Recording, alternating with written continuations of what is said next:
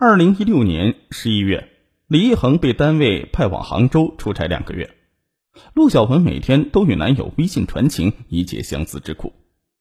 一天晚上九点多，陆小文与男友聊完天之后，再次使用微信摇一摇功能，手机显示一个名叫做“红颜易老”的微信账号，距离他只有一百米，并将他加为好友。陆小文注意到他的头像照片十分的帅气，签名档是“游走于七个城市之间”。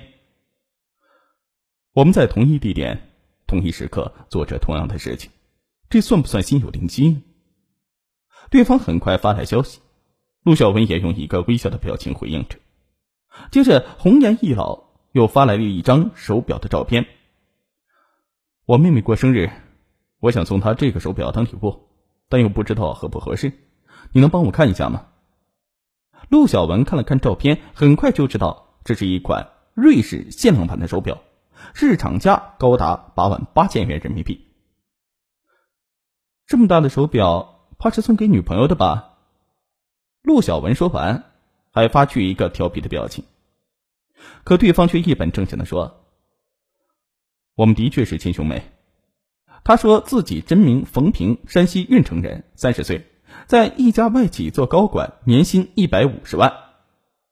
经过初步的接触，陆小文很快对这个能力强又有爱心的好友充满了好感。对方似乎呢对他也有相见恨晚的感觉，两人越聊越起劲，还相互交换了照片和手机号码、QQ 等联系方式。此后几天，冯平一有空便对陆小文嘘寒问暖，有时还充满了暧昧的语气，这让暂时没有男友在身边关心照顾的陆小文感到十分的贴心。十二月二十五日是陆小文的生日，李一恒本来打算回来陪女朋友的，不料公司突发紧急情况需要处理，他只能是临时退掉了已经买好的机票。为此，陆小文十分的不满。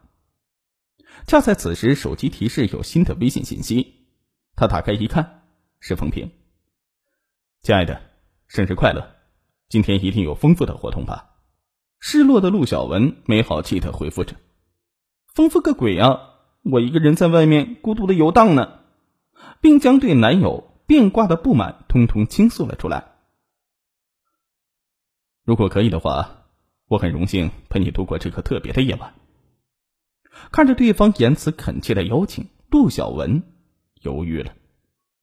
回想他们交往的过程，对方谦让温和，风度非凡，不像是坏人。纠结中，他又收到新的消息。我知道你心中一定有顾虑，但我们离得这么近，周围都是熟悉的地方，你还怕什么呢？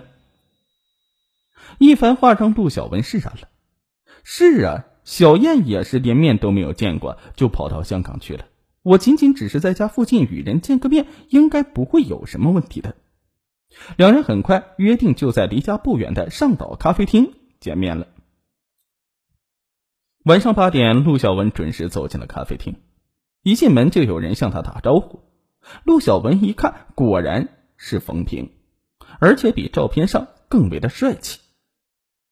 落座之后，对方体贴的给他倒上了一杯热乎乎的奶茶，说：“本想给你点咖啡的，不过女孩子多喝咖啡对身体不好，你不会怪我擅自为你做主吧？”陆小文抿嘴一笑，算是默许。晚饭之后，两人一同走出西餐厅，一阵风吹来，陆小文打了一个哆嗦。冯平体贴的将自己的衣服给他披上，还主动牵起了他的手。温暖中，陆小文心惊荡漾。